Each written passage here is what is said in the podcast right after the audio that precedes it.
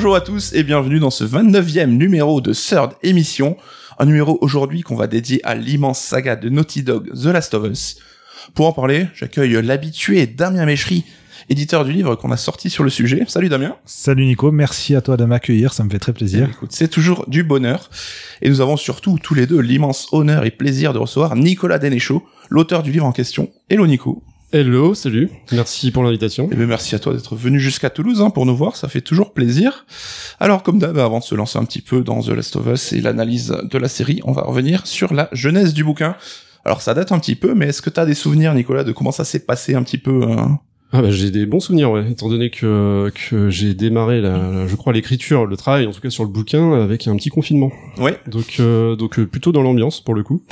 Euh, et il me semble me souvenir que que pour le coup c'est vous qui m'aviez proposé, euh, et je vous en remercie, euh, l'écriture de ce livre. Euh, Bah, C'est vrai que t'as déjà fait un paquet de bouquins pour nous maintenant. hein. J'imagine dans que- la continuité d'Uncharted. Voilà. Non, je, je pensais que c'était pour mes talents d'auteur, mais c'était probablement parce que effectivement j'avais déjà euh, participé, euh, coécrit avec euh, Bruno Provezza euh, un bouquin sur Uncharted. Euh, donc effectivement comme ça, j'imagine que ça pouvait être la suite logique. Et voilà. Alors le bouquin est sorti en juin 2021. Il y avait euh, juste avant un bouquin sur Godzilla qui était sorti, dont tu es aussi le co-auteur avec euh, Thomas Giorgetti. Comment ça s'était passé? T'avais écrit d'abord Godzilla, puis Last of Us. C'était pas compliqué d'enchaîner un peu les deux hein? Euh, alors je- oui, alors, effectivement, je crois me rappeler que Godzilla on l'avait euh, on l'avait démarré l'année d'avant avec Thomas.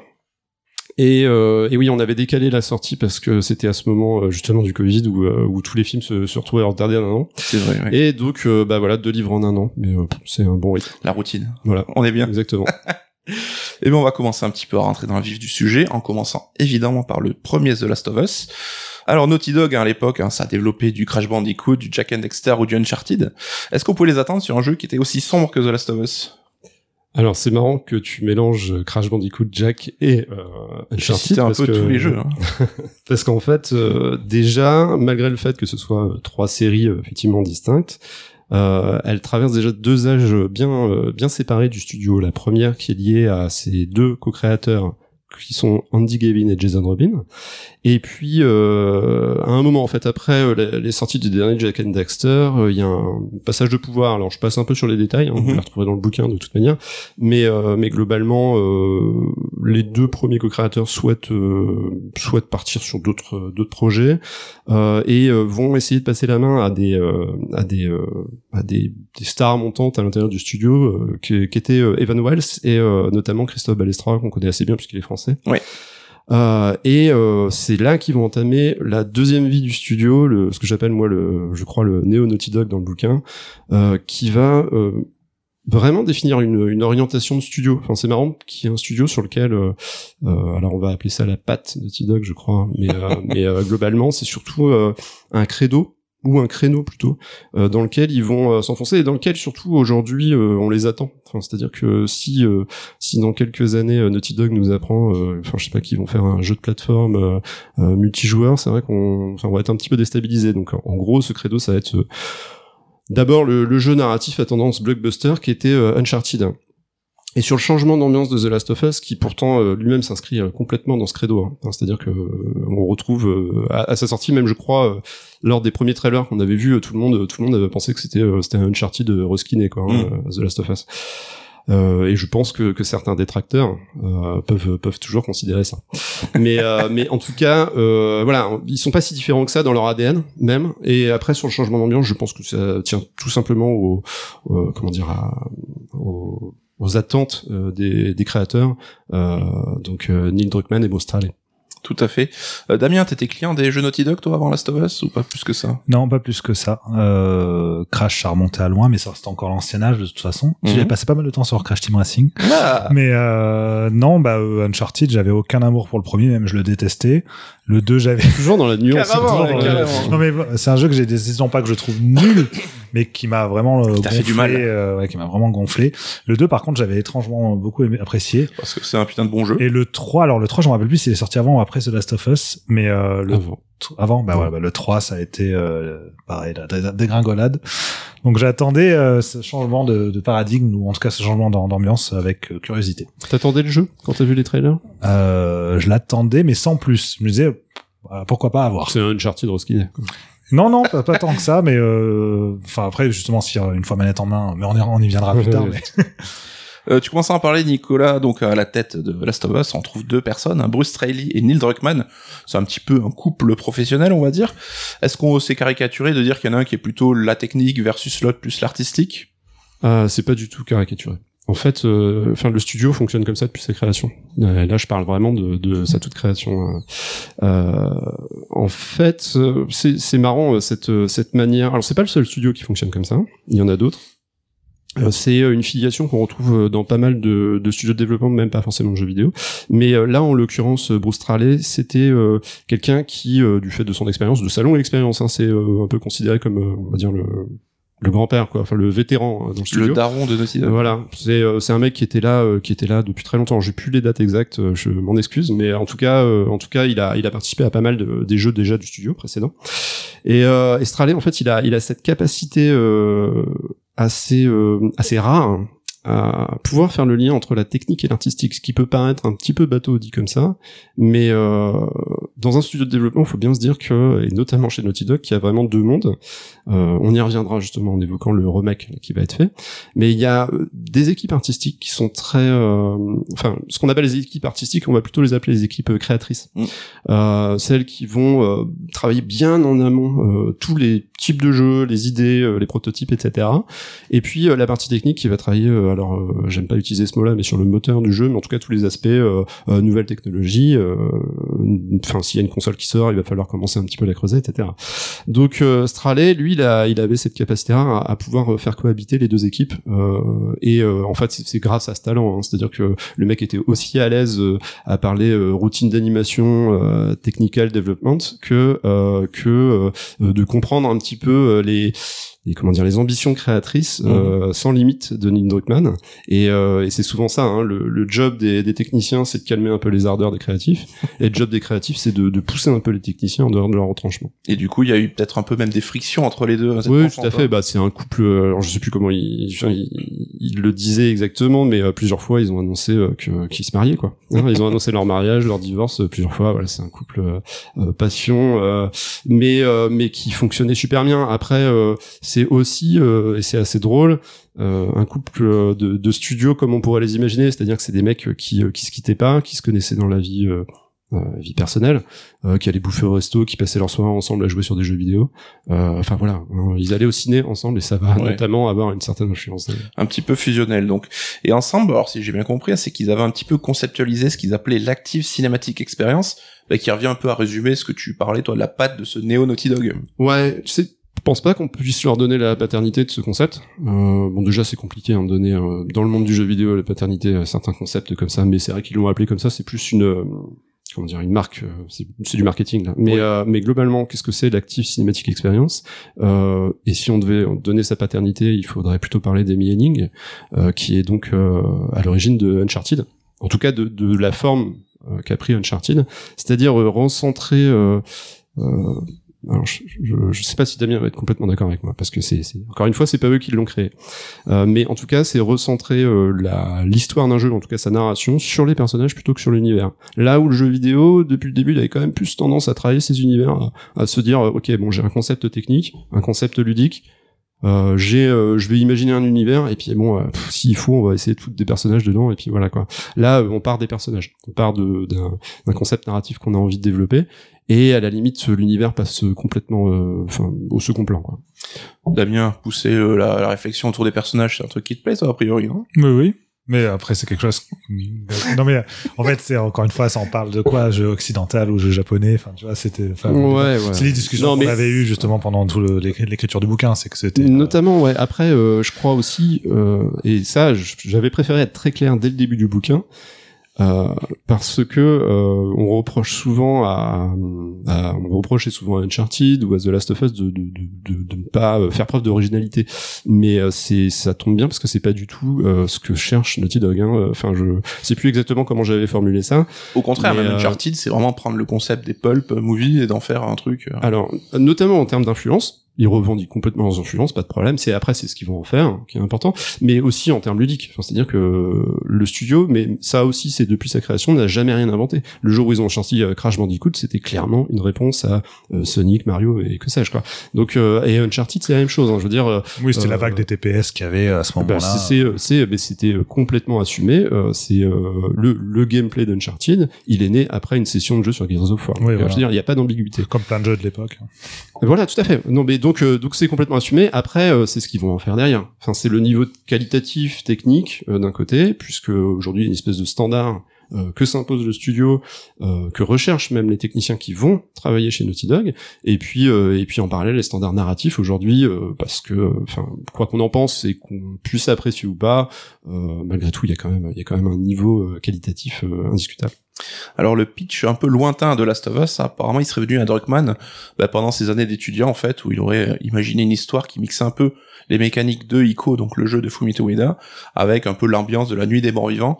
C'était dans le cadre d'un sorte de concours, non, où c'était Romero qui, qui devait Ouais. choisir Alors, euh, j'ai- un, un pitch. Je vous allez me pardonner, mais j'ai plus du tout le nom de l'école euh, Oh, dans laquelle c'est euh, dans bon le livre. si C'est pas grave. Ok, super. Ouais, c'est dans le livre.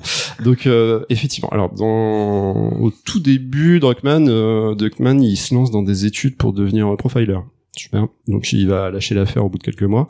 Et puis en fait, euh, c'est euh, lors d'une visite euh, avec son frère. Son frère devait être déjà un petit peu dans l'industrie à Druckmann, et il va aller visiter le 3 et, et là ça va être la claque. Enfin, selon ses termes, il découvre qu'il y a des gens qui font des jeux vidéo. C'est-à-dire qu'il découvre que les jeux vidéo c'est pas un truc magique pondu par une machine. Et, et avec son appétence, alors pourtant c'est un gamer. hein. Depuis très longtemps, euh, il a une vraie culture gamer. Il a une culture gamer plutôt euh, ce qu'on pourrait qualifier d'occidentale. C'est un fan de point and click. euh, euh, il les a tous pillés. Enfin, euh, régulièrement euh, sur sur Twitter, il publie des, des photos de ses de ses collections, etc. Enfin, c'est voilà, c'est c'est un mec qui joue tout le temps, euh, qui teste tout ce qui sort et même encore actuellement. Euh, et euh, donc il décide de, bah, de se lancer euh, donc dans cette fameuse école dont j'ai oublié le nom. Et euh, c'est une école un peu particulière aux États-Unis. Maintenant, elle est assez connue puisqu'il y a pas mal de, de la nouvelle vague des créateurs qui en viennent, puisque c'est une école qui se focalise pas que sur la technique. Longtemps, les écoles de jeux vidéo, ça a été euh, des usines à techniciens, enfin des, des informaticiens quoi. Maintenant, on sait très bien que les jeux vidéo, euh, enfin c'est pas que du développement, euh, c'est euh, c'est aussi beaucoup euh, voilà bon, de, de, de création, d'idées, etc. Et donc déjà à l'époque, ils étaient assez précurseurs parce qu'on est au début des années 2000. Euh, il, cette école mélange justement euh, l'écriture, euh, les techniques d'écriture et euh, la comment dire l'étude ludique. Enfin, euh, qu'est-ce que peut apporter le jeu vidéo dans le process d'écriture, etc., etc. Et donc effectivement, chaque année il y avait une espèce de concours. Cette année-là, un concours chapeauté par Georges Romero, donc papa de la nuit des morts vivants. Il fallait pitcher un jeu. Il pitch un jeu de. Il venait de sortir de, jouer à ICO. Il a été complètement euh, frappé comme bon nombre de créateurs, euh, notamment occidentaux, par ICO. Euh, et il va imaginer un jeu où on va devoir protéger. Alors c'est un jeu qui qui qui lorgnait un petit peu sur Sin City au niveau des personnages euh, et, euh, et qui prenait les mécaniques ludiques de Ico puisqu'on devait euh, toujours se trimballer cette nana et puis essayer de la protéger, etc. Euh, et puis euh, et puis euh, effectivement une ambiance la nuit des morts vivants. Après à l'époque c'était pas forcément défini, c'était une ambiance de fin de monde apocalyptique assez lambda hein, encore une fois. Oui. Alors il y a évidemment des millions de choses qu'on pourrait dire à propos de Last of Us, et évidemment on vous renvoie vers le bouquin si vous voulez plus de précision. On va nous s'orienter quelques points un petit peu plus précis, et notamment euh, cette idée dans le jeu hein, de l'effondrement du monde, l'effondrement d'une civilisation. C'est quelque chose, euh, toute cette mécanique post-apo qui a été très très bien documentée et très réfléchie chez Naughty Dog. Ouais, ouais, ouais, bah, euh, je, oui, tout à fait. en fait, euh, c'est, c'est, c'est tout simple. Enfin, je veux dire, il, euh, c'est des, c'est des, c'est des éponges à influence, euh, et notamment, euh, enfin, c'est là qu'on reconnaît bien le, le profil un peu euh, geek, pardonnez-moi, pardonnez-moi l'expression, mais, mais de, de, de Straley comme de Druckmann, c'est-à-dire qu'ils, euh, ils vont voir des films, ils voient tout, ils vont tout voir, euh, mais euh, attention, hein, enfin, pas forcément des films arty, etc. Enfin, c'est-à-dire qu'ils vont se, se caler tous les blockbusters. Moi, ils ont une approche qui me plaît bien, c'est-à-dire que c'est une approche pas méprisante. Euh, Mm. C'est-à-dire qu'ils considèrent que les trucs gros, très grand public, de manière plutôt bienveillante, etc. Et, euh, et donc là, euh, on passe un peu les étapes, mais euh, globalement là, euh, un jalon quand même assez marquant euh, dans, dans l'idée que qui vont se faire en fait de transformer un peu le schéma du, du monde post-apocalyptique qui est quand même un trope euh, du cinéma ou du jeu vidéo euh, assez classique ou du zombie, hein, j'en parle même pas. Euh, la claque, ça va être euh, No Country for All Men, bizarrement, qui n'est pas un film de zombie, Mm. mais mais qui dans sa mise en scène en fait va, va leur donner la tonalité qu'ils veulent qu'ils veulent avoir. C'est c'est une espèce de mise en scène très sèche, des personnages un peu mutiques puisque au début, euh, donc dans le concept qu'ils vont proposer euh, chez Naughty Dog, euh, la, gamine était muette. Enfin voilà, donc il y a, y, a, y a plein d'itérations différentes. Euh, ce qui les intéressait notamment dans le monde post-apo, c'était, d'ailleurs c'est généralement pour ça que par exemple la route est aussi marquante, c'est-à-dire que quand quand il y a plus de monde, quand il y a plus de société, évidemment on peut relâcher un peu bah, tout, toute relation sociale, ça paraît évident, on ouais. dit comme ça, et, et donc ça exacerbe tous les caractères, notamment notamment ce qu'avait envie de raconter, enfin cette relation qui était une espèce de dernière ressource de l'humanité c'est encore une fois c'est un trope euh, complet euh, du, du, du post-apo euh, etc mais euh, mais dans la finesse d'écriture bah, c'est là qu'ils vont s'en sauver quoi. Ouais. Alors Last of Us 1 c'est 2013 hein, je crois que Bioshock c'est 2010 de mémoire. C'est vrai qu'on commençait à parler Bioshock c'était 2007 2007, 2007 ah oui. ouais. on commençait à évoquer mais, la narration environnementale justement ce qu'elle pouvait apporter. Euh, Damien c'est quand même un des gros points forts de Last of Us aussi cette manière de raconter un peu l'univers par le décor quoi oui, oui. Euh, alors, j'ai fait un gros doute, mais il me semble que Je suis une légende était sorti aussi euh, ah oui, avant. Hein. Ouais, ouais, non, mais c'est une influence. Euh, c'est une influence revendiquée avec justement la végétation qui a repris ses droits sur les grands immeubles détruits. Oui, bah on est on est plongé dans le. Mais cela dit, euh, enfin, effectivement, on va avoir des éléments dans l'état, des graffitis, des trucs qui on va, qu'on va permettre de reconnecter pour savoir ce qui a pu se passer dans telle pièce, tel machin. Donc ça, ça c'est la, la propre de la narration environnementale. Euh, mais comme le disait euh, Nicolas tout à l'heure, pas toi, un autre Nicolas, euh, c'est avant tout le centrage sur les personnages qui est important dans Last of Us. Parce que dans l'absolu, euh, c'est intéressant. Tous les éléments qui sont faits dans la narration environnementale dans The Last of Us sont là avant tout comme outil immersif, c'est-à-dire pour donner une crédibilité à ce qu'on voit, cet univers. On se dit bah oui, effectivement, il s'est vraiment passé quelque chose. Et à aucun moment on va remettre en question euh, la crédibilité, le, la véracité en tout cas de cet univers. Mais toujours dans cet objectif de euh, bah, nous comment on est plongé là-dedans et comment est-ce qu'on vit l'histoire aux côtés des personnages. Contrairement à d'autres jeux qui vont utiliser la narration environnementale pour nous permettre d'en apprendre plus sur l'univers lui-même. Là, dans l'absolu, bon, l'univers c'est le nôtre, c'est du post-apo, on est fait, ça fait effectivement des codes documentés, etc. Mais c'est pas non plus ultra intéressant, c'est pas l'aspect le plus intéressant euh, du jeu. Oui, ouais. d'ailleurs le jeu ne s'y appesantit pas du tout. Enfin, on sait pas du tout ce qui se passe dans les autres pays, etc. Enfin, à la limite, et à la limite, c'est pas, c'est pas c'est pas grave. On s'en fiche, oui. Ouais, et les deux aspects de, de cette narration environnementale, effectivement, elle sert à, à alimenter euh, ce qu'on peut comprendre des personnages.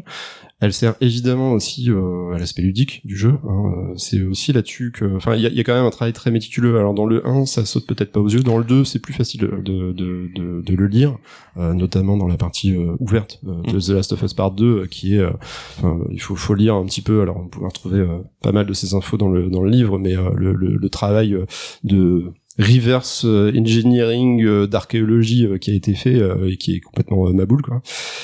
mais voilà, bon, enfin, c'est encore une fois, c'est pas nouveau. les outils qu'ils ont utilisés sont pas nouveaux. je pense que j'ai mis à peu près toutes les toutes les influences possibles et imaginables. c'est dans l'utilisation qui vont et puis dans le comment dire dans le rythme de son, de son utilisation. Il y a aussi une spécificité dans les jeux Naughty Dog, c'est qu'on considère que ce sont toujours des jeux à couloir euh, qui suivent exactement le même level design, ce qui est pas du tout le cas, hein, puisque chaque itération, et ça dès, dès le premier Uncharted, le premier Uncharted a posé un certain nombre de bases et un certain nombre de problèmes qui vont commencer à être réglés avec Uncharted 2, euh, ils vont trouver d'autres trucs dans Uncharted 3, euh, ça va prendre une forme quand même pas mal euh, pas mal complexe dans The Last of Us et après on va voir qu'il va y avoir des outils euh, euh, de level design notamment euh, pour raconter encore une fois pour aider à la narration mais aussi pour aider à l'aspect ludique.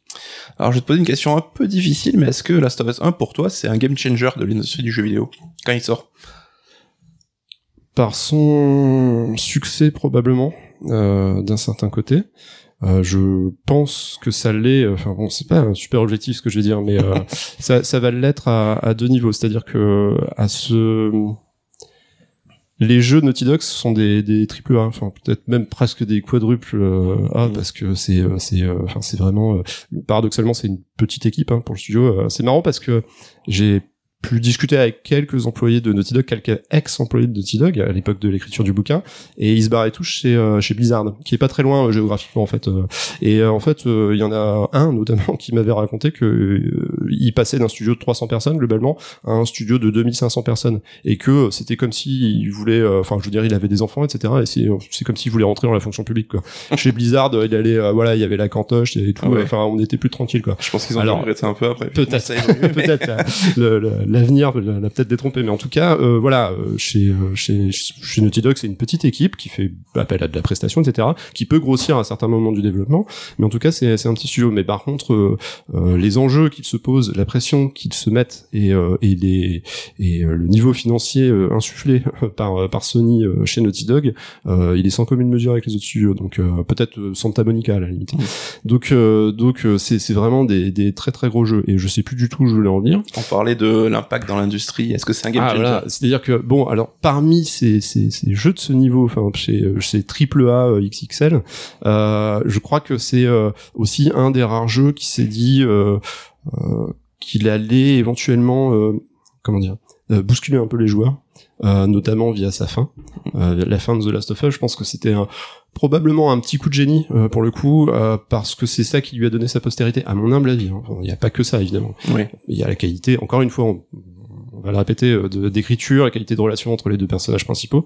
Mais alors la fin, euh, je pense que ça c'était vraiment euh, l'idée qui allait faire qu'on allait en discuter euh, très très longtemps après. Et, et je pense qu'on sous-estime complètement euh, l'importance d'une fin euh, dans une histoire pareille. Quoi. Bon, on sait que dans le jeu vidéo, c'est pas forcément là où ils mobilisent le plus de moyens parce que tous les joueurs ne finissent pas forcément les jeux. Surtout Quoi. dans les jeux occidentaux. bah, du, du coup, on va pas on va pas parler de Resident Evil, mais j'ai quand même l'habitude de soigner ces fins. Ah Ouais, c'est clair. Ouais, excellent. Il faut un lance-roquette quelque part. J'ai l'impression aussi que Last of Us 1, c'est un petit peu le moment où on a commencé à vraiment mettre en avant bah, les acteurs qui incarnaient hein, les personnages euh, du jeu en fait, hein, donc avec la performance capture où ils reprenaient donc les mouvements du personnage, mais aussi bah, euh, la voix, toutes les expressions euh, de, de la, du visage, etc. Alors, Là aussi, c'est vrai que les deux doubleurs euh, principaux ont été largement mis en avant, quoi. ouais. Alors, je- le The Last of Us 1, euh, bizarrement, tout le monde se gourre. hein. Euh, c'est pas de la performance capture. D'accord. C'est de la motion capture. Et Et, voilà, ça euh, ça, toutes les animations faciales euh, ont été faites à la main. Ça rend ça encore plus ouf, finalement, presque. Le premier, oui, carrément. hein. Le deuxième, par contre, ils sont passés à la performance. Ils jugeaient en fait à l'époque, euh, ça existait déjà, hein, Mhm. mais ils jugeaient que c'est, ils étaient pas encore prêts. Et puis euh, dans leur routine interne de studio, euh, ils maîtrisaient pas les outils, alors que l'expérience Uncharted avait fait que euh, il y avait des animateurs, des TD animateurs, euh, qui euh, qui qui maîtrisaient complètement l'animation faciale, et ils le sentaient mieux comme ça, tout simplement. Et c'est très amusant cette histoire de parce que même aujourd'hui encore, il y a plein de jeux dont la motion capture ou la performance capture euh, est faite en, en deux temps. C'est-à-dire qu'en en théorie, normalement, la performance capture, le concept, c'est tu as l'acteur Mhm. qui va jouer entièrement son personnage sur un plateau, il va être filmé dans tous les sens, sa voix va être enregistrée, son, tous les mouvements de son visage vont être enregistrés en plus de ses mouvements de son corps, et c'est ça, c'est-à-dire que tu as la performance intégrale de l'acteur avec la voix, etc. Et aujourd'hui encore, et je sais que c'est le cas par exemple pour Plague Tale, euh, les studios, bah, il y a, va y avoir le motion, la motion capture des mouvements des personnages, il va y avoir une animation faciale qui va être prise à part, et la voix aussi faite par d'autres personnes. Voilà. Alors ça, c'est euh, super important. C'est C'est ça, super important Ça, c'est parce assez que- incroyable parce qu'en fait, il n'y a pas de vraie performance capture, en fait. C'est toujours un truc divisé, ouais. Euh, je sais plus quel est le Final Fantasy qui était sorti juste avant euh, The Last of Us. Je suis désolé, mais en tout cas, En 2013. Ça devait être FF13, non? Dans lequel FF13 jouait, en euh, 2009, donc ça devait être une des suites du 13. ouais. dans lequel euh, jouait euh, Troy Baker. Ah, mais c'est Il a- FF13. Euh, oui, oui, c'est. c'est Et, euh, 13, et c'est euh, exactement ce que disait Troy Baker euh, lorsqu'il expliquait son expérience sur The Last of Us, parce que bon, il est arrivé là-dedans sans, euh, sans forcément euh, connaître Neil Druckmann, et je pense que là-dessus, on peut mettre ça sur, au crédit de Neil Druckmann. Neil Druckmann avait exigé que malgré le fait qu'ils utilisaient la motion capture, il voulait que ce soit les acteurs qui jouent leur propre personnage. Enfin, c'est-à-dire, on enregistre la voix en live sur le studio, malgré le fait que c'était pas de la performance capture. Et ça change tout. Enfin, à mon humble avis, dans le, enfin, vraiment, il faut comprendre que le jeu vidéo à l'époque, fin des années 2010, euh, début des années de, enfin pardon, fin des années 2000, début des années 2010, euh, on considérait vraiment euh, que, euh, comme comme le disait Damien, que euh, bon bah il y avait le mec qui faisait les mouvements, bon bah tu nous fais une petite cascade, tac, puis bah à un moment tu fais le planton là, et puis euh, puis comme ça on, on fera une animation faciale pour réciter un texte. Euh, de là, on est passé à, alors, je sais pas encore une fois si on peut mettre ça totalement au crédit de The Last of Us, mais par contre The Last of Us a clairement montré euh, que c'était euh, que ça devenait indispensable dans l'industrie l'industrie euh, de ne plus se passer du jeu d'acteur. Enfin, le jeu d'acteur Mm. est rentré euh, pleine balle. Juste Euh, la parenthèse là-dessus quand même pour le côté historique, mais le, le je pense, enfin dans de tête, le, le premier jeu à avoir vraiment mis ça en avant, et c'était longtemps avant The Last of Us, c'était Silent Hill 2, où pour le coup les acteurs étaient venus. Alors il y avait pas encore les mêmes technologies, donc du coup en fait ils avaient vraiment tourné les scènes en motion capture, et les acteurs ensuite retournaient doubler leurs scènes derrière, mais c'était les mêmes. Ouais, ils retournaient vraiment doubler les Après, mais ils avaient pas encore la technologie Voilà, pour tout c'est faire ça, en même c'est- temps. C'est vrai que l'aspect technique euh, bah, aide euh, The. Last of Us euh, à gagner aussi en postérité là-dessus. Hein. Ça, ça je l'admets. Il y avait aussi des trucs intéressants avec euh, Elle est noire, par exemple. Euh, Ouais, alors avec une mais les autre Noirs, c'est pareil, ils ont fait vraiment de la- une animation faciale à part. Voilà. C'est-à-dire que c'était vraiment un truc où vous avez fait toute mais- une technologie développée exprès mais- juste pour les animations faciales. Mais, mais par contre, il y avait là, déjà cette conscience que c'était hyper important. Bien sûr. celle qui avait été complètement euh, un petit peu balayée de la main de manière un peu maîtrisante euh, je trouve euh, enfin euh, finalement euh, le jeu d'acteur voilà, les, les gamers ils, ils jouent pas pour avoir des acteurs devant eux ben non enfin je veux dire pourquoi pas enfin, Le fait est que l'avaient carrément intégré dans son gameplay, puisque l'idée était que pendant les interrogatoires, on devait deviner ou non s'ils mentaient en fonction de leur euh, jeu d'acteur. Exactement. Mais en tout cas, je pense que effectivement, ça participe à- aussi à, à la postérité et euh, c'est indéniable qu'aujourd'hui, euh, la- la- enfin, je crois que j'en parle aussi dans le livre. euh, J'avais noté que euh, après, alors après euh, Uncharted 2, 3 et The Last of Us, on va dire dans ce groupe de jeux qui ont essayé de développer ça, hein, ce recentrage narratif, le fameux Active Cinematic Experience, il y avait des grilles critiques euh, des, des magazines de jeux vidéo, de la presse, etc., qui euh, intégraient pas du tout cette notion de, enfin pas de jeu d'acteur, mais en tout cas de- d'immersion dans un univers, de qualité de personnage, etc. Tout de suite après The Last of Us, il y avait plus photo. hein. C'est-à-dire que les jeux vidéo euh, qui, qui avaient un acting pourri, euh, ils, ils se faisaient sabrer. Ouais, Et ouais. aujourd'hui, nous, euh, de manière peut-être inconsciente en tant que joueur, on le on le juge aussi. hein. C'est-à-dire quand on joue à un jeu vidéo euh, où les, les dialogues c'est du chant contre chant, euh, enfin super chiant, c'est- insupportable. Regardez ce qui se passe avec les jeux Bethesda, enfin c'est compliqué. hein. Je l'ai dit, on pourrait parler du jeu pendant des heures, mais je veux juste vous demander, euh, peut-être vous raconter votre scène préférée de Last of Us 1, celle qui vous a le plus marqué, enfin pour quelque, quelle que soit la raison. Nicolas Vas-y Damien, vas-y Damien. Non, non, non, non, pas du tout. Pour le coup, j'allais pas faire Je une vois blague. que t'es pressé de donner J'allais pas toutes faire une tes blague, scènes. j'allais, non, non, j'allais, euh, il n'y a pas énormément de moments qui m'ont marqué dans le 1, mais, euh, mais, Il arrive quand même à être méprisant. mais il y a, euh, il y a la, enfin, la scène que tout le monde cite, celle de la girafe, quoi. Enfin, ça, c'est un moment qui, euh, voilà, qui, euh, qui est un des moments de poésie du jeu où justement t'as un moment plus contemplatif. Et puis tout, tout, tout, tout ce qui tourne autour de ce passage là le moment où justement euh, on veut faire la, la courte échelle elle, elle, la fait elle, elle la fait plus on est dans le dernier tiers du jeu de dans mémoire. le dernier du jeu donc il y a vraiment il y a un peu tout qui s'articule à ce moment là tu sens que tu approches de la fin c'est vraiment le crépuscule dans l'idée tu vois. Visuellement pas du tout c'est le plein soleil tout c'est très beau avec les, les girafes mais dans cette idée on est sur la relation des personnages qui est un peu qui a trouvé son ambiguïté mais en même temps qui va qui va vers une certaine direction enfin c'est euh, c'est un très beau passage quoi. Puis un petit contre-pied ludique avec euh, avec l'échelle juste avant, enfin euh, pour jouer avec les habitudes du joueur. Ouais, c'est Mm. bien vu. Encore une fois, c'est pas nouveau, mais c'est c'est bien vu. Ouais, c'est bien vu. Nicolas, ta scène un petit peu préférée? Bon, alors c'est compliqué hein, parce que moi j'en aime beaucoup. euh, enfin, euh, paradoxalement, c'est pas forcément le prologue euh, parce que beaucoup citent le prologue comme étant un ultime moment. euh, là aussi, euh, enfin, c'est difficile, mais bon, euh, je pense que c'est la fin. Ah, Il y, a- il y a un autre moment important, c'est euh, c'est le moment où Ellie, euh, dans une petite euh, dans une petite maison là, euh, euh, dit un peu ses quatre vérités à Joël. Alors là, c'est plus sur le, le côté acting que j'ai trouvé super, mais euh, mais la fin, euh, la fin, le, le mot final, le mensonge final, euh, quand même, euh, chapeau. Euh, très bien, bon Damien, ça va être le moment pour toi de te lâcher parce que Last of Us 1 c'est pas forcément un jeu qui est parfait. Hein. C'est vrai que tu l'as dit, euh, Nicolas, il a un gameplay qui est pas forcément innovant, qu'on pourrait trouver un petit peu répétitif. L'intelligence artificielle est pas dingue non plus. Et puis toi, enfin, t'as as quelques soucis avec ce jeu, Damien. Est-ce que tu peux nous en dire plus? Une scène en particulier qui t'a marqué euh? Non, vraiment, je vais pas, je vais pas aller jusque là. C'est gentil de perche. Nico. Non, non, mais C'est qu'il y a des-. En fait, ce que je trouve paradoxal avec ce jeu, c'est qu'il a des envies en fait en matière d'écriture qui, euh, d'un point de vue concrétisation, bah, euh, pour moi, ça ça tape un peu à côté parfois. C'est-à-dire qu'il y a une certaine subtilité dans les dialogues, dans les, dans, on vraiment dans les non-dits, dans comment ça a été pensé au niveau des relations entre les personnages, qui est top. Mais qu'à côté de ça, il y a des euh, gros raccourcis scénaristiques qui, moi, me sortaient du truc justement. Et c'est un peu le souci, c'est le principe de l'Uncanny Valley en fait, mais là du coup appliqué à l'écriture, c'est que plus tu t'approches d'une forme de réalisme dans les dialogues, dans les dans les caractères des personnages, dans ce que, le moindre petit écart en fait dans le- la crédibilité, moi me bah, me saute un peu plus aux yeux. Bon, Oui. d'autant d'autant que j'étais moins, j'étais pas complètement attaché au jeu non plus. C'est-à-dire que malgré les qualités que je lui reconnaissais en termes d'écriture, j'étais pas complètement attaché au personnage, j'étais pas complètement attaché à l'univers parce que je- justement j'avais ce sentiment de déjà déjà vu en fait Mhm. euh, lié au fait que comme tu dis c'est inspiré de, de, de plein de choses et tout et donc j'étais pas encore complètement dedans ce qui a changé après avec le 2 mais on y en reviendra et euh, donc c'est vrai que voilà bah, toute la tout le final notamment quand euh, en mode one man army euh, il, tue tout le monde et il s'enfuit l'ascenseur est ouvert et à la fin comme par hasard c'est euh, l'autre qui les attend en bas euh, dans le parking. Enfin que des trucs comme ça qui s'enchaînaient sur la fin j'en pouvais plus. Je me suis dit non arrêtez euh, arrêtez s'il vous plaît soyez un peu plus un peu plus subtil. Bon heureusement du coup il y a la fin qui là amène de la subtilité qui en soi dans un pur contexte de fiction au sens large, donc toutes les fictions, les romans et tout, n'a rien de, de nouveau, quoi. C'est juste une, un peu d'ambiguïté apportée dans une Fin de histoire sa mère, ouais. mais qui dans un jeu vidéo blockbuster occidental, bah, je pourrais bien préciser occidental, mais dans un blockbuster comme ça, voilà, de jeu vidéo, bah c'était, euh, c'était couillu. Et là, là-dessus, vraiment, un chapeau, euh, comme tu dis, de toute façon derrière, ça on a beaucoup Ouais. discuté autour de Après, ça. euh, faut se rappeler, Damien, que c'est un premier jeu pour Neil Druckmann. Enfin, alors certes, il, Eh ben, a, il, a, il a bossé, 2, euh. oui, il a bossé sur Uncharted 2, mais mais c'est le premier jeu dont ils sont en responsabilité euh, et euh, dont ils sont responsables de l'écriture au total. Enfin, et ça, c'est quand même assez assez Oui, vertigineux. non, mais bien sûr, je reconnais tout le travail qui a été fait dessus. hein. C'est vraiment en termes d'appréciation personnelle qu'il y Oui. avait ces aspects-là qui m'avaient gêné, plus le fait que voilà, le jeu, a- tort. en fait, le jeu promettait quelque chose, justement dans son, tu dis son inspiration, Ne casse pas le matériel. d'Ico, etc.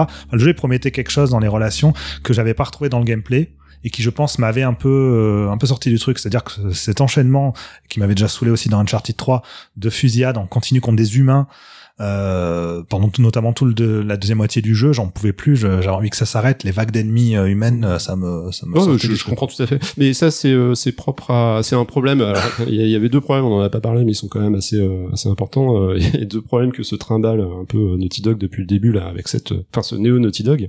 Euh, D'un côté, c'est effectivement ces exigences de blockbuster, euh, ce jeu, enfin ces jeux qui sont un peu cul coincé entre deux chaises, entre l'envie de faire quelque chose de narrativement très très ambitieux et puis bon bah le fait qu'il faut que ça reste euh, euh, fun, euh, qu'il faut que ça reste euh, euh, assez long, euh, enfin que ça réponde, ça réponde à un cahier des charges de blockbuster, jeu vidéo, euh, donc qui, qui est quand même assez euh, embarrassante, hein, euh, chose à laquelle pour moi ils vont quand même répondre aussi avec euh, The Last of Us Part 2 Oui, je suis en disant je m'en fous.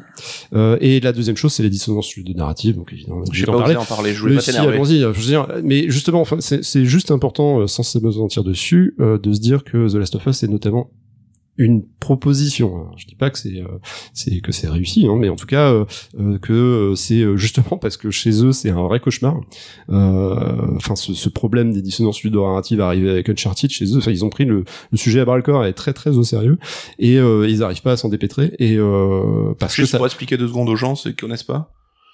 C'est ben, en fait quand le- les actions en fait qu'on te demande d'effectuer en tant que joueur rentrent en contradiction avec ce que euh, ce qui entoure ton personnage. Donc euh, Nathan Drake d'Uncharted, qui est un mec sympa, un aventurier cool et tout, et qui passe son temps à désinguer des centaines de mecs dans le jeu. Quoi. Ouais, exactement. le sourire aux lèvres très important qui est le sourire aux lèvres qui fait un bel holocauste, c'est ça. Mais euh, bah, c'est exactement ça. Et donc euh, bon, euh, alors The Last of Us, c'était une tentative de de se dire ok, alors bon, euh, comment justifier ceci, comment justifier les actes des personnages? Il ne s'agit que de ça, hein, enfin tout le temps. Euh, donc c'était très compliqué. C'est pas forcément tout le temps réussi. hein. Enfin, je, je bon, on reconnais aussi hein, complètement. Mais euh, mais voilà, il y, avait cette euh, cette euh, volonté euh, qui est toujours là encore de The Last of Us Part 2 et qui a complètement guidé le développement de The Last of Us Part 2.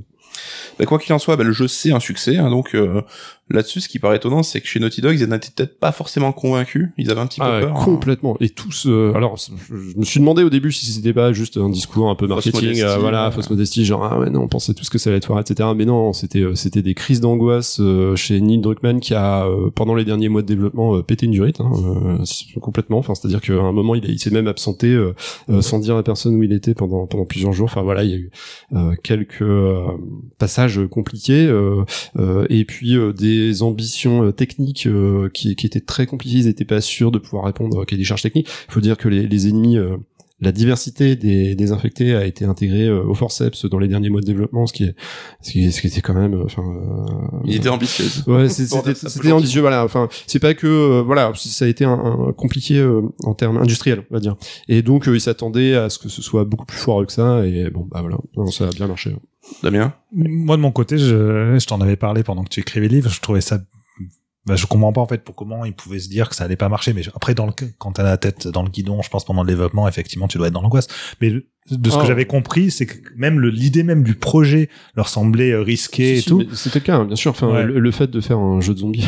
Mais ouais, mais Je veux c'est dire, ce mais ça, moi euh, justement, je trouve ça, euh, je trouve que c'était pas du tout risqué à l'époque où ils ont commencé le projet, Ah, puisqu'il y ils avait. cons- ils considéraient déjà, ils considéraient déjà que c'était risqué, sachant Ouais, qu'il y avait Walking Dead, etc. Bah ouais, ça. parce que justement, il y avait Walking Dead qui était parce un carton, mais de ouf. Enfin, c'était euh, là, ça plus le blockbuster de jeux vidéo, donc du coup vraiment techniquement super abouti, les codes du blockbuster qui marchaient, donc les jeux de TPS, etc., et l'univers de zombies qui était avec un succès de ouf avec Walking Dead. Je, Ah, non, pour le coup, c'était le pari, enfin, pari gagnant, Alors, euh, justement. non, non, enfin, euh, au moment où euh, The Last of Us est sorti, euh, on commençait déjà à avoir ce, ce goût de trop plein au niveau des zombies. Hein. D'ailleurs, ça a été un des reproches. c'était hein. pas encore la fin, euh, la chute, même Walking Dead, c'était à quoi C'était 2016, 2017 que ça a vraiment chuté. Hein. Donc à ce moment-là, c'était encore en plein dans le truc. On avait déjà ces, ces blagues euh, que j'ai retrouvées euh, dans certains tests de, de, enfin le, le zombie ennemi idéal du jeu vidéo, etc. Enfin bon, euh, on sentait que quand même, euh, mais bon, effectivement, après, euh, sans épiloguer dessus, euh, ce n'était pas la seule raison pour laquelle il Oui, oui. craignait. Euh, Il y avait aussi le fait que bon, bah Naughty Dog est attaché à un certain euh, type de jeu coloré, fun, un peu léger.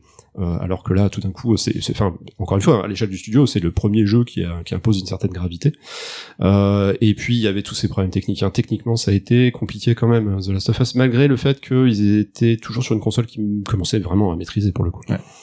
En tout cas, des zombies, il y en a plein, et on va retrouver même dans la suite, dans le deuxième épisode.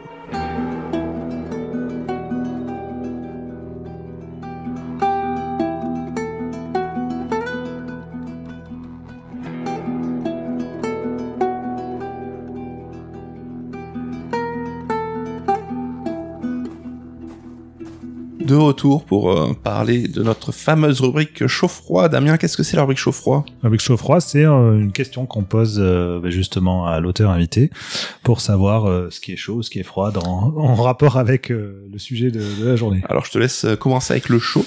Euh, c'est avec ce qui est chaud, avec ce qui est hot. Quel est ton jeu Naughty Dog préféré? The Last of Us Part 2. Très bonne réponse. Sinon, Voilà, on allait arrêter la C'est on va en parler juste après, donc on ne demande pas d'élaborer, mais justement, le froid, le jeu Naughty Dog que t'aimes le moins. The Last of Us, non.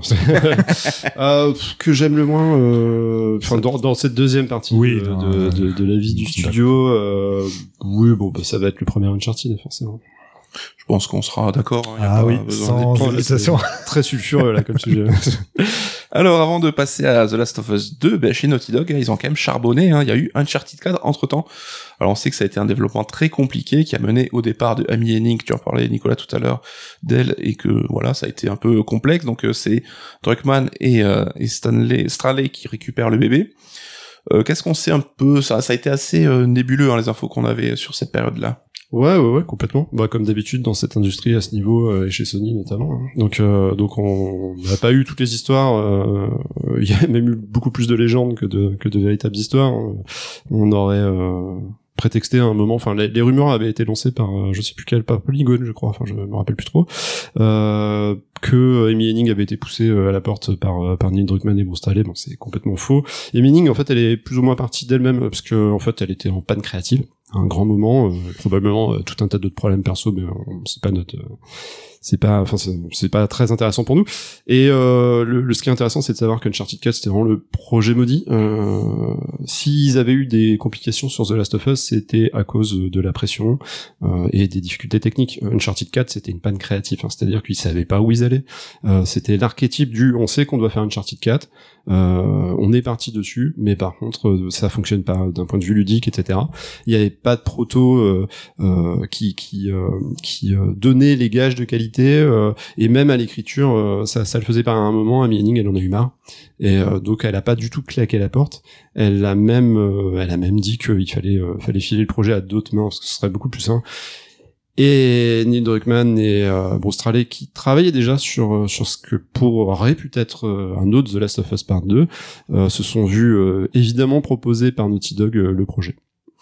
Et du coup, avec, euh, si j'ai bien compris, la condition de faire un peu ce qu'ils voulaient, quoi, d'avoir les mains libres là-dessus. C'était la condition que leur a imposé notre Druckmann et, et Bruce qui n'avaient pas forcément envie s'y mettre. hein. D'ailleurs, euh, je ne sais plus exactement sous quelle euh, euh, formule ils avaient choisi, mais ils avaient dit alors on vous prévient, nous on veut bien le faire. un peu à contre-cœur entre guillemets mais par contre euh, ce sera l'épisode où on foutra euh, Nathan Drake au placard quoi. Donc, euh, Donc le jeu est finalement sorti, il a plutôt euh, plu, hein, si on en croit les critiques de l'époque, mais ils en sortent là encore une fois complètement vannés, et si bien que Streley, il quitte Naughty Dog, il quitte l'industrie un peu en burn-out, quoi.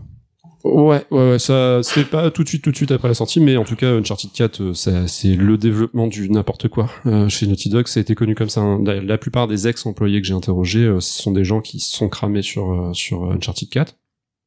Alors, non pas qui, paradoxalement, c'est pas qu'ils veulent taper forcément sur le système du studio, etc.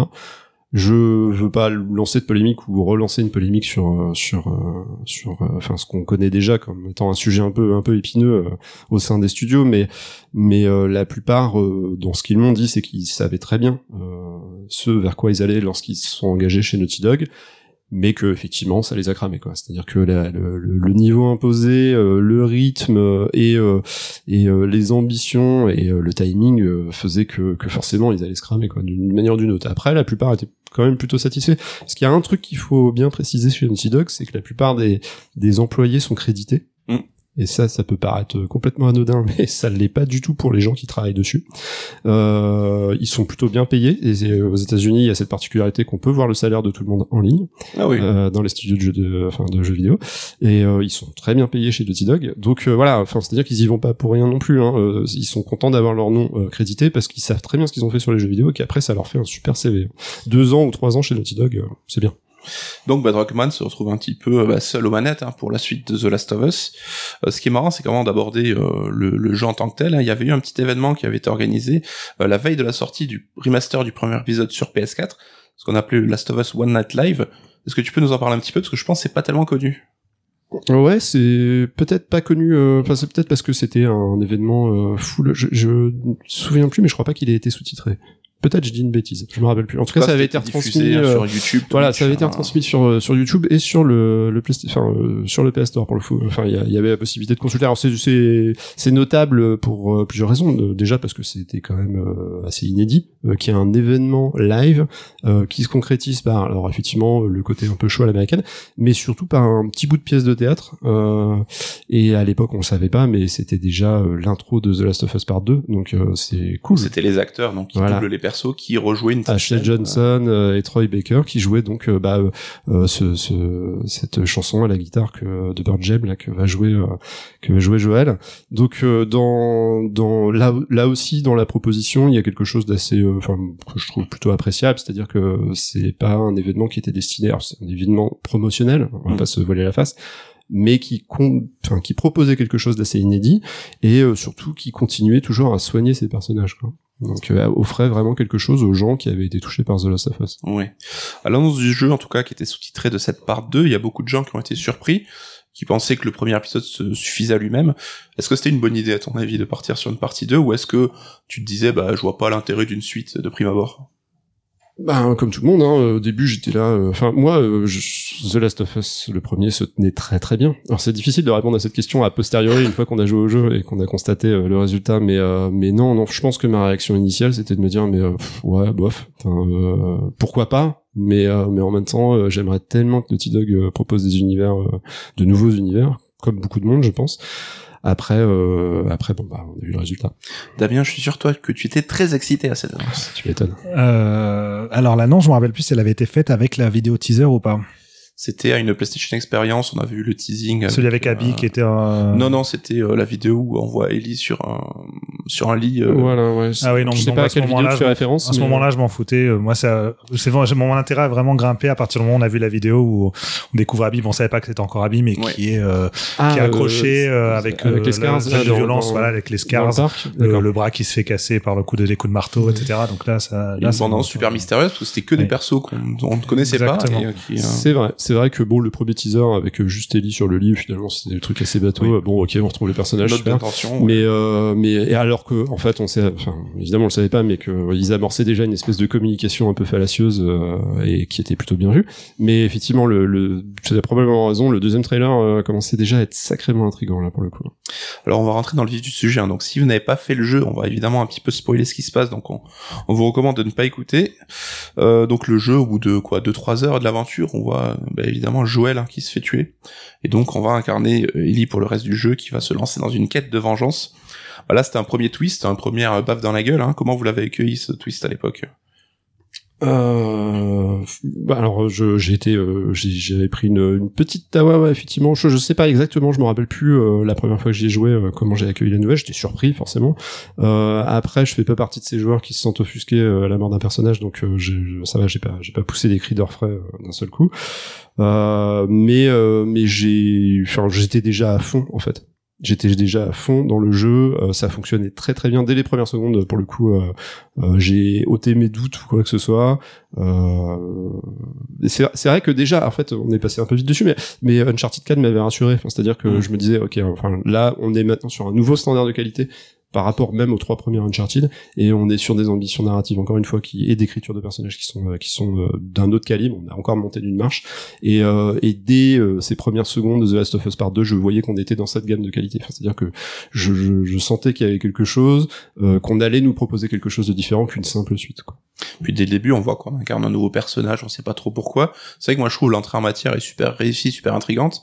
Toi Damien, ce que tu n'es pas forcément fan du premier, est-ce que déjà tu t'es dit ok, il y a quelque chose qui a changé? Mais oui, j'étais à fond. ouais, j'ai adoré. Et puis même la scène du coup de la mort de, de Joël. euh, donc pour le coup, c'est une scène cinématique, mais qui en termes de mise en scène, d'intensité, euh, est incroyable. Et euh, enfin, on parlait de Walking Dead à un moment quand je citais sur euh, les, toutes la- les influences qu'il y avait autour de The Last of Us Part 1. Euh, Walking Dead, ça a été une série extrêmement inégale.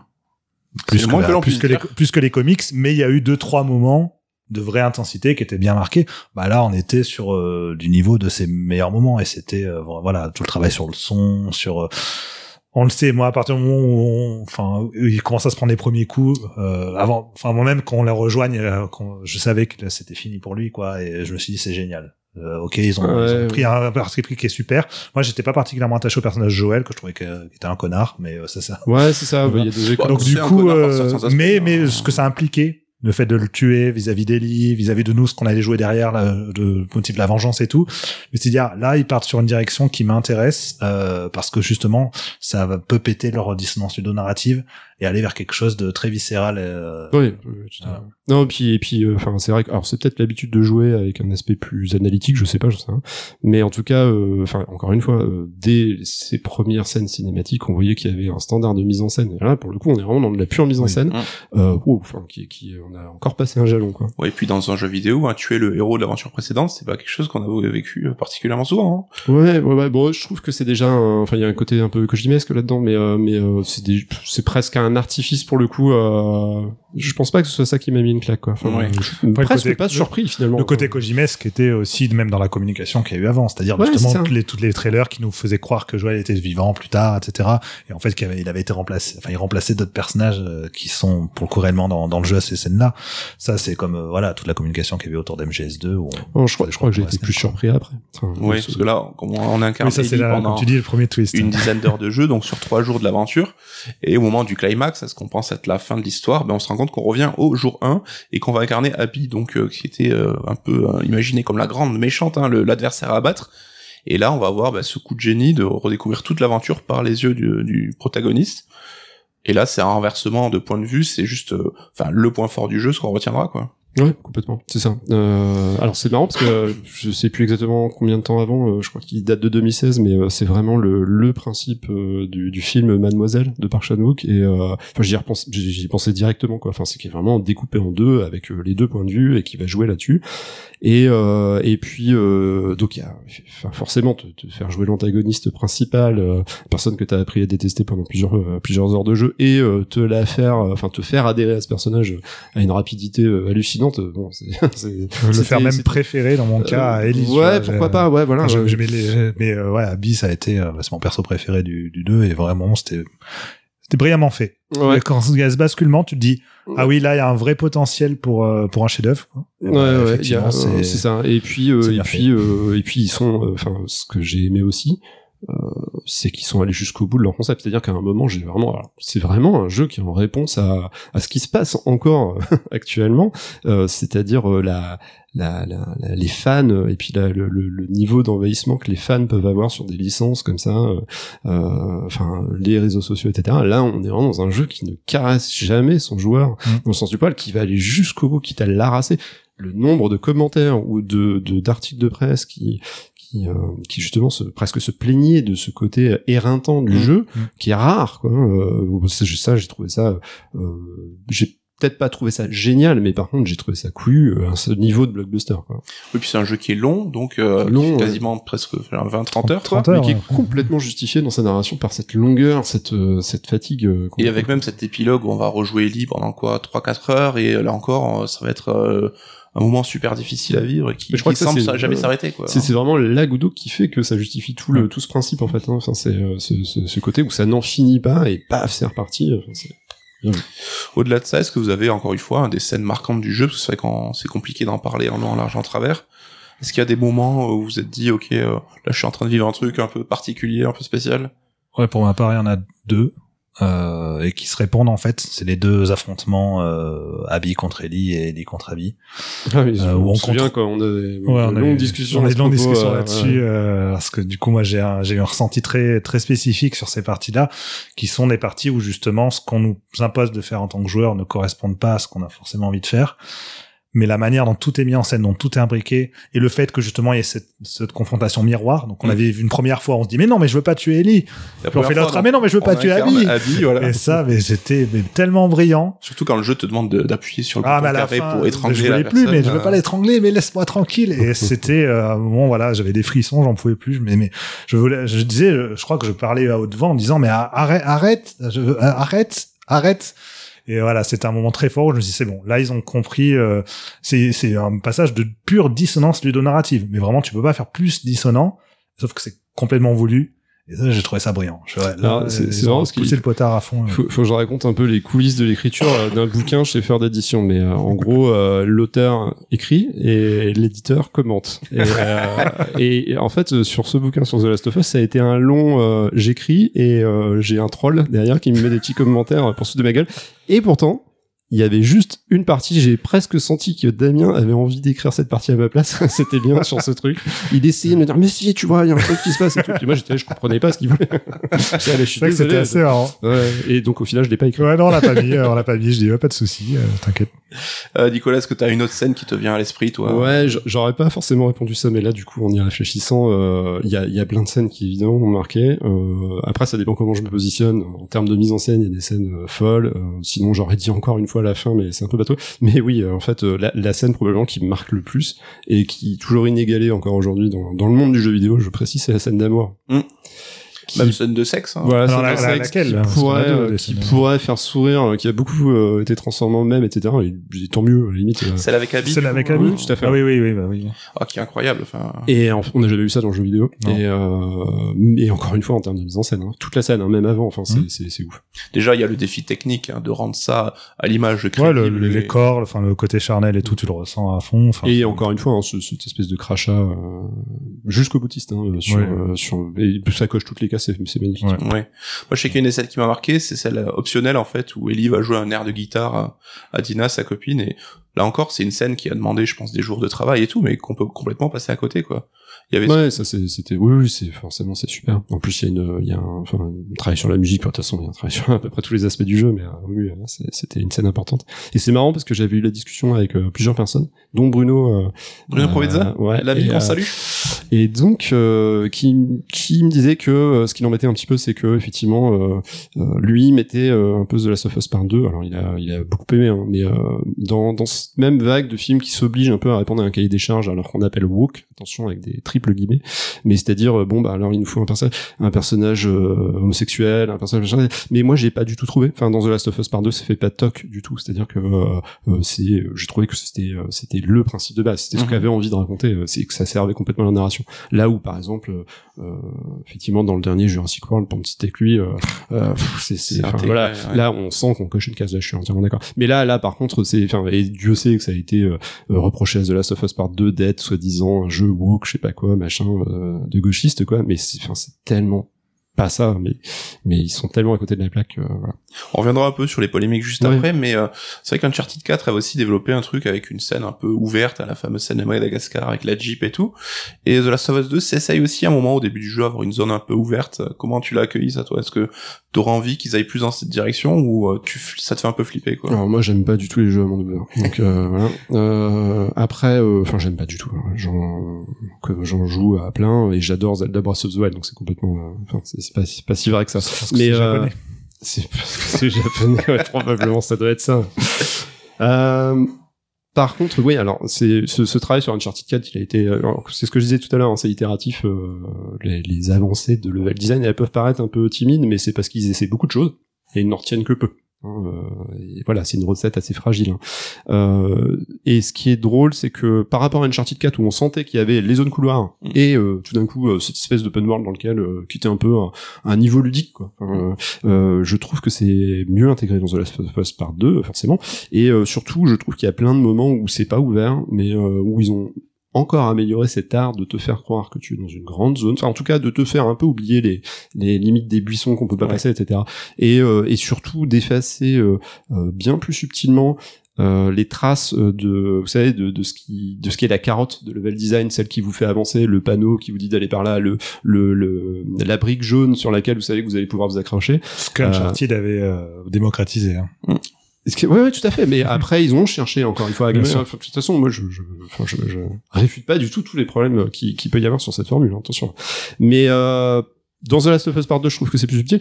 Et c'est marrant parce que j'en avais discuté avec pas mal de monde et euh, il y a peu de monde qui a remarqué que euh, pendant toute une partie, en fait, euh, là où alors on va jouer avec Abby, je sais plus c'est quel chapitre, mais c'est peu importe. Il y a toute une partie où en fait, inconsciemment, on, on, se dirige dans, à travers tout un dédale de ruines, d'immeubles, etc., par le soleil couchant. Mmh. Et en fait, c'est vraiment le soleil et les reflets qui euh, indirectement nous donnent le chemin indiqué et tout le monde, enfin personne ne se perd. Enfin, c'est vraiment, euh, c'est vraiment euh, ultra. Alors que le niveau est est assez dense, assez gros, et, et là ça prouve que, et là, pour le coup vraiment peu de monde qui l'a remarqué, et ça prouve vraiment que la, la formule elle commence à, à toucher à la perfection. Bah, c'est l'une de leurs forces là-dessus, hein. mais toi Damien, je connais ta passion pour les mondes ouverts. Est-ce que tu as envie que Last of Us aille un peu dans cette direction Pas du tout. En revanche, j'ai beaucoup aimé la zone ouverte justement dont tu parles, mais au-delà de ça, c'est que si j'ai autant apprécié aussi The Last of Us par deux par rapport au premier, c'est que tout le côté organique du gameplay me semblait beaucoup plus travaillé, beaucoup plus réussi. Les évolutions, elles sont subtiles, vous l'avez dit, mais euh, ah, elles sont, elles sont énormes. Mais euh, mais justement tous les petits détails ajoutés à chaque fois, bah, ça, tous mis ensemble, ça crée un, une, voilà, une osmose et une, une, expérience qui pour moi était bien plus, bien plus viscérale, bien plus directe. Tout le travail sur le level design, les phases d'infiltration sont tellement meilleures qu'avant. Enfin, mm. il y a plein de choses que j'ai beaucoup appréciées dans, dans mes phases de jeu et même des, des détails qui euh, encore une fois bah, ils essaient de plus en plus d'allier euh, gameplay et narration. Et euh, bah bon ça a été beaucoup moqué mais le coup de chaque personnage que tu tues t'entends l'autre qui crie son nom. Mm. euh, moi je trouve ça génial. Enfin l'idée est top. Alors c'est vrai que du coup c'est systématique. Il n'y a pas un seul euh, truc que tu tues où t'as pas quelqu'un derrière qui va créer son nom. Mais je trouvais que ça allait bien vraiment dans le sens du qu'est-ce qu'on est en train de faire nous en tant que joueur comment ça se répercute sur la narration sur ce que vit le personnage etc surtout la première partie, moi, je l'ai vraiment vécu en énorme détachement avec Ellie. Dès le départ, je me suis dit, ouais, bah, elle va partir dans sa quête de vengeance et euh, il faut pas. mais on le sait que ça va. ça finit rarement bien. Et donc constamment, j'étais dans égalage avec ce qu'elle faisait, mais euh, ça fonctionnait parce que je me disais, bah, ils appuient vraiment au maximum, ils vont, ils vont jusqu'au bout du truc. Et euh, du coup, quand il y a le basculement avec Abby, bah tout ça a pris encore plus de sens et ouais, c'était, c'était brillant. Mais voilà, je trouve qu'ils ont vraiment euh, peaufiné, affiné leur leur formule. ce côté itératif au fil de leur jeu, bah on le ressent vraiment. J'ai fait Uncharted 4 après coup. Mm. Et déjà, je trouve qu'on voyait un peu les, les prémices de justement ce qui allait être amorcé. Meilleur Uncharted le 4. Ouais, euh, oui. Euh, Nicolas comme Damien, est-ce que tu trouves que Last of Us 2 est incontestablement meilleur alors que finalement il fait que affiner ce qu'avait fait le premier quoi. Il y a pas forcément un gap euh, ah enfin il fait pour, moi il fait pas que affiner. Enfin euh, si euh, certains éléments techniques hein, ludiques etc s'affinent au gré du temps l'étape Uncharted 4 et même Lost Legacy hein, enfin Uncharted Lost Legacy ont été très importantes et je pense ont amené beaucoup de choses mm. à ce qu'aurait pu être au début donc le enfin le, jeu tel qu'il avait été imaginé. L'apport est grosse aussi hein, donc co co scénariste est énorme hein, enfin qui a notamment bossé bossé sur la série Westworld, je crois. Ouais, ouais, ouais, elle a un petit fait d'armes sur Westworld. Elle avait aussi un petit fait d'armes sur euh, la série de Nicolas Winding Refn, euh, Ouais. dont j'ai oublié le nom, je désolé. mais qui, euh, enfin voilà, elle- en tout cas, euh, elle a, elle a corrigé le tir sur pas mal de choses. Euh, donc euh, voilà. Enfin après, oui, non, c'est beaucoup plus que qu'une simple évolution. Je pense que c'est, c'est, euh, pour moi, c'est indiscutable que c'est le meilleur jeu du studio, le plus abouti. Et j'y reviens encore. Je suis désolé, mais le fait que qui qui qu'ils envoient valdinguer tout ce que les fans voulaient, euh, euh, pour moi c'est un très très bon signe sur l'avenir du, du studio et l'avenir du euh, de, de ce genre de blockbuster. Oui. Alors on a déjà évoqué quelques polémiques, hein, t'as parlé un peu du crunch aussi, qui était un peu... euh, Naughty Dog était assez montré du doigt à ce sujet-là. On a aussi bah, le fandom toxique, t'as commencé à en parler, qui notamment s'en est pris au personnage de, de Lev, donc qui, était, qui est un transgenre. Et euh, est-ce que ça vaut le coup d'en parler? Je sais pas, mais il y a aussi la question de la violence qui avait été soulevée. C'est vrai que Last of Us 2, euh, enfin, s'épargne rien là-dessus. On a même une séquence où on va tabasser quelqu'un euh, dans par la vision subjective du personnage qu'on tabasse. Est-ce que c'est un... pas le choix de le faire. Ouais, est-ce que c'est un faux problème? Est-ce que c'est quelque chose qui... Bah, évidemment que c'est un faux problème puisque la violence est enfin constitutive de ce que le jeu cherche à raconter. À partir de là, euh, bah, si tu veux pas voir un sujet euh, qui euh, qui touche à la violence, bah tu toujours pas à The Last of Us. Enfin, je... tu vois, la violence fait partie du, du quotidien d'énormément de gens dans le monde. Euh, tout le rapport à la violence, en plus aux armes, etc., est très prégnant aux États-Unis. Non, puis encore une fois, enfin c'est c'est euh, c'est ça veut dire quoi? Ça veut dire que il y a un dictat des fans qui vont vous dire non mais votre jeu il faut qu'il soit moins violent. Ouais, Enfin, enfin, c'est- c'est- non mais c'est le créateur a pondu son truc comme ça. Tu l'aimes pas, tu l'aimes pas. Enfin je veux dire, euh, à la limite t'as le droit de lâcher l'affaire au milieu du jeu. Enfin ça c'est je, je, je, je comprends pas. Ouais. C'est que certains reprochaient, là c'est pas mon avis, hein, mais je dis ce que j'ai vu dans les reviews, que t'as une espèce de fétichisme des armes, notamment quand tu vas les, les foutre sur l'établi pour les améliorer et Alors, tout. hein. C'est- C'est vrai qu'au début, j'ai été un peu surpris, enfin sur ce niveau-là, et j'en parle dans le bouquin. Euh, mais euh, mais jusqu'à ce que je comprenne qu'en fait c'est aussi un élément narratif. Encore une fois, désolé. enfin, je pense que ça appuie complètement le fait que que euh, Ellie, par exemple, est devenue une espèce d'arme de guerre Mm. complète. Enfin, il suffit de voir les mouvements qu'elle fait, euh, tout est euh, millimétré. On a l'impression qu'elle démonte son arme à une rapidité incroyable. Enfin, tous ces personnages dans cet univers, euh, faut se rappeler, vivent euh, donc déjà par rapport à The Last of Us Part 1, enfin la première partie de The Last of Us, euh, c'était des gens qui avaient vécu l'avant-apocalypse et qui euh, donc se retrouvent dans ce monde et qui essaient de survivre. Dans The Last of Us Part 2, on n'est plus du tout sur le même paradigme, c'est-à-dire que ce sont des gens qui ont vécu dans ce monde, qui ont été élevés dans ce monde, on a même connu la, la jeunesse de d'Ellie euh, dans Left Behind, Euh, donc euh, donc euh, c'est complètement légitime. Et je veux dire, euh, je, c'est vrai que sur le coup j'ai pensé à du fétichisme, mais en fait pas du tout, au contraire, enfin c'est c'est c'est complètement justifié. Oui, puis surtout que le jeu compense avec des scènes justement qui montrent bah, la beauté de l'existence, euh, la, les, la- Bah, le jeu est pas du tout dans une glorification de la violence. C'est pas parce que pas, le jeu est extrêmement violent qu'il glorifie Ou alors, ça. euh, enfin, c'est- c'est- Ouais, mais c'est encore une fois euh, quelque chose qu'on retrouve souvent dans les débats aujourd'hui, où il y a une confusion entre euh, ce que tu, ce qu'on te montre et ce qu'on euh, te dit en fait réellement. Et, euh, et Ouais, je crois que c'est, un- voilà. Ouais.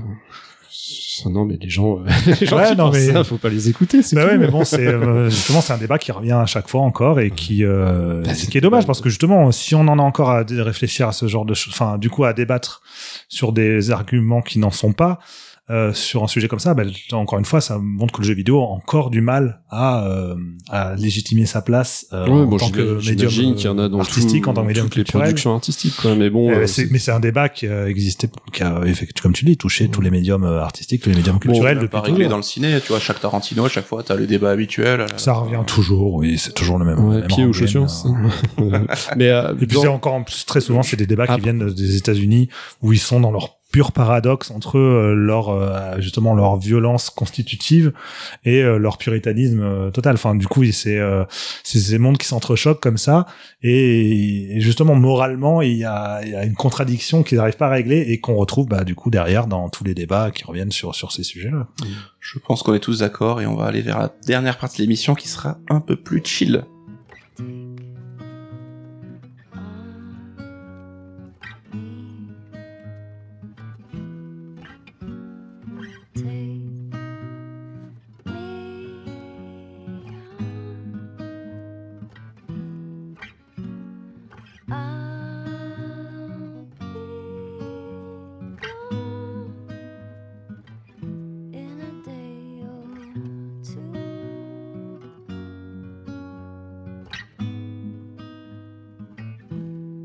Nicolas, si tu étais un jeu bien écrit, Alors Damien est mort de rire, hein, je préfère le dire pendant que Nicolas réfléchit. hein.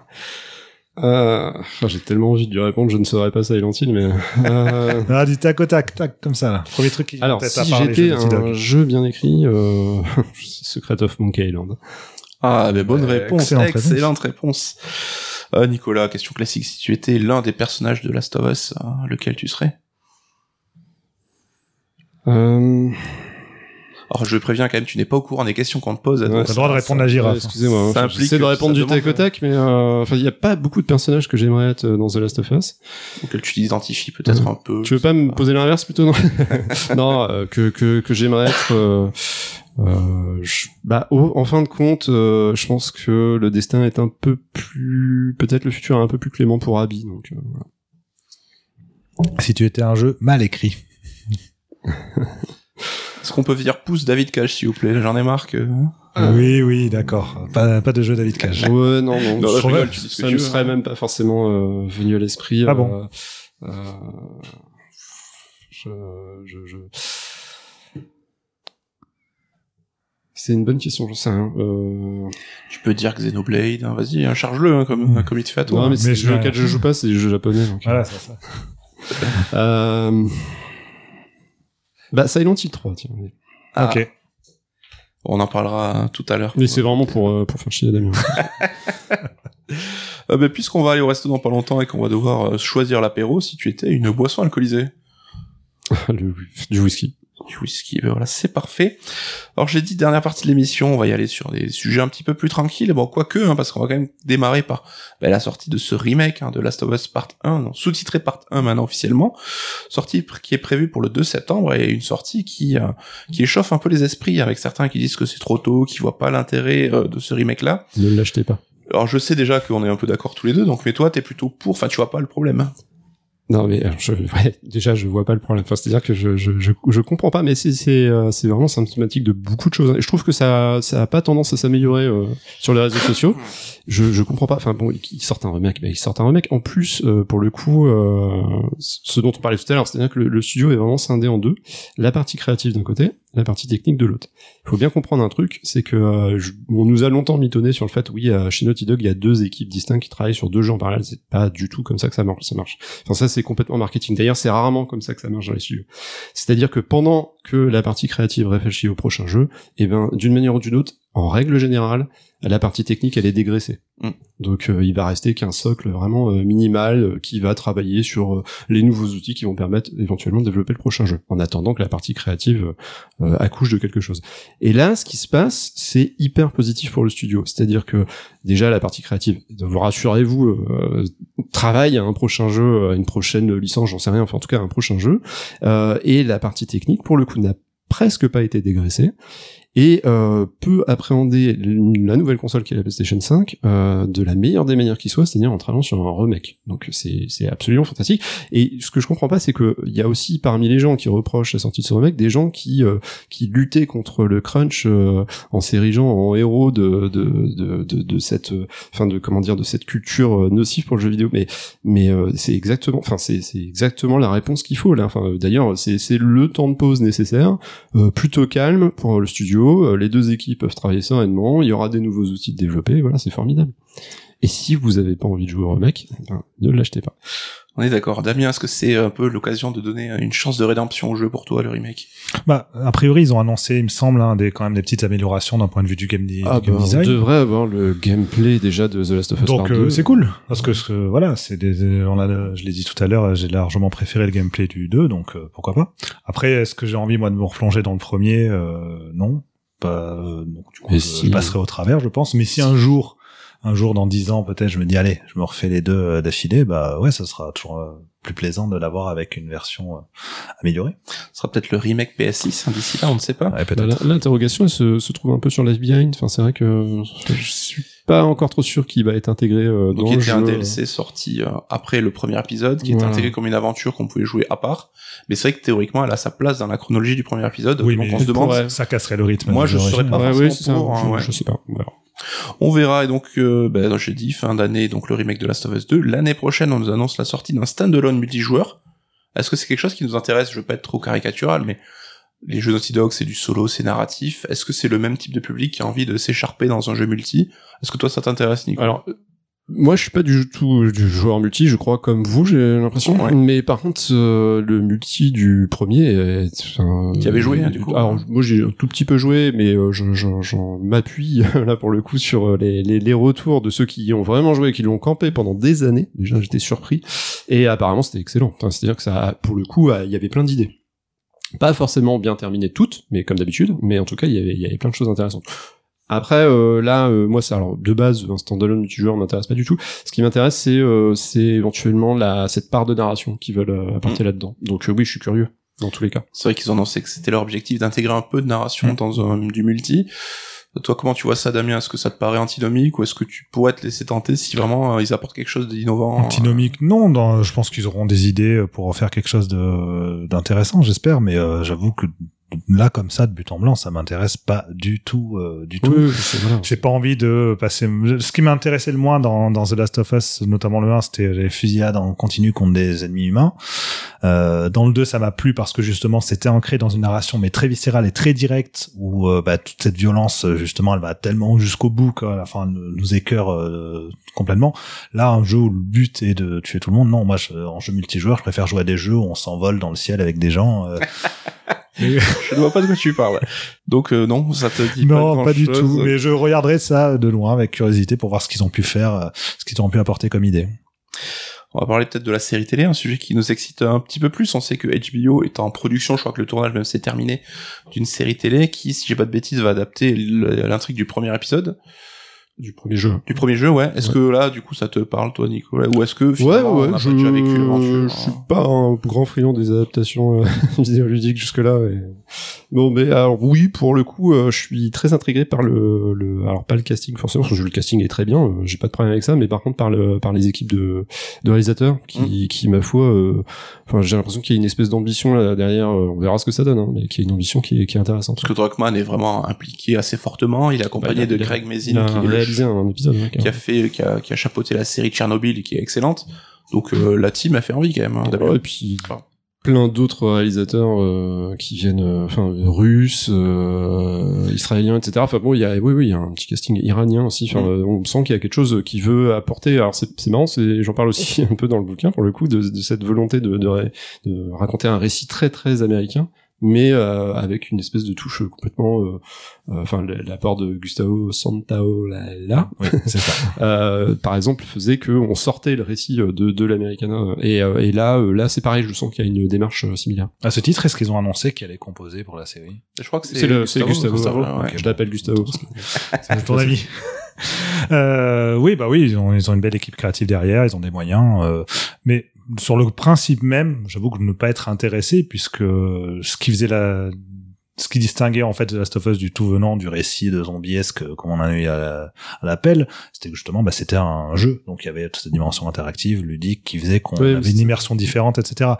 Euh, là, tu prends, euh, mais justement, avant de faire le 2, j'avais revu toutes les cutscenes du, du, du premier The Last of Us. Bon, bah, c'est, cool, mais euh, enfin, on a déjà vu ça, donc concentrer que là-dessus. Ouais, bon, attention. Enfin, on sait déjà que, suis, euh, euh, pour suivre un petit peu le projet. Euh, plus ou moins près, euh, on sait déjà que, si- qui- que, bah, la- la- ça va pas s'arrêter à ce qu'on voit dans le jeu. Enfin, Oui, on sait déjà qu'il y, a, développer, qu'il qu'il y a- qu'il y a une part notable de la série qui va se passer avant la pandémie.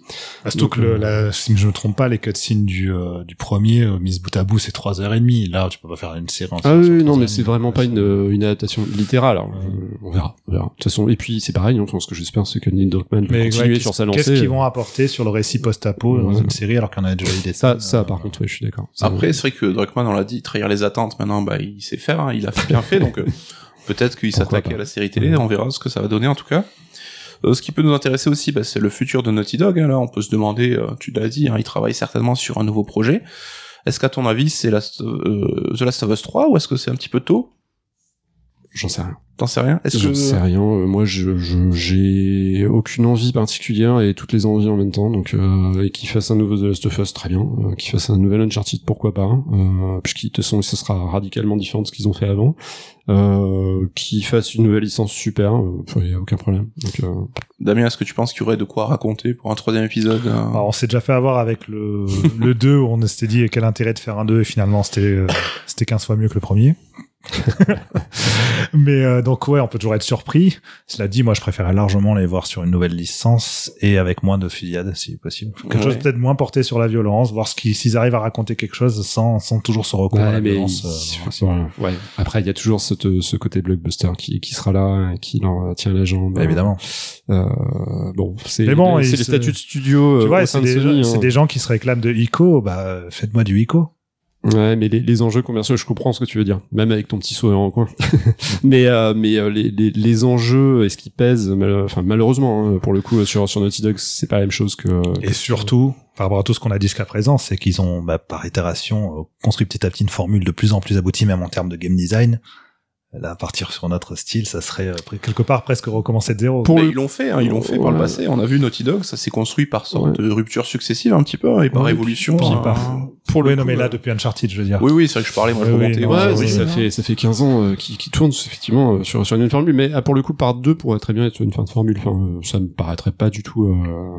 Pas du tout exotique mais bon euh, enfin voilà après il faut pas faut pas se voiler la face hein. Ça- encore une fois ça reste un, un pourvoyeur de AAA euh, très très important et, Et puis bon, même ce rapport à la violence, malgré tout, bah peut-être c'est aussi euh, un sujet qui intéresse vraiment Druckmann et euh, qui, euh, enfin voilà, il y a plein d'auteurs, d'artistes qui euh, tournent en boucle sur les mêmes sujets et bon, on va pas leur reprocher pour autant. Donc, euh, à voir. Il y a peut-être encore d'autres choses à raconter sur le sur, le- sur ce point-là. de toute façon les fans râleront donc euh, ça c'est Oui, ça qu'on va, ça va euh, râler, puis finalement, on sera, certains seront surpris, d'autres seront déçus. Bon, euh, c'est ça c'est la vie. Voilà sur ce moment de grande philosophie. L'avenir nous le dira, je pense qu'il est temps d'arrêter cette partie-là et de faire un Quoi, petit attends, il faut break. encore continuer.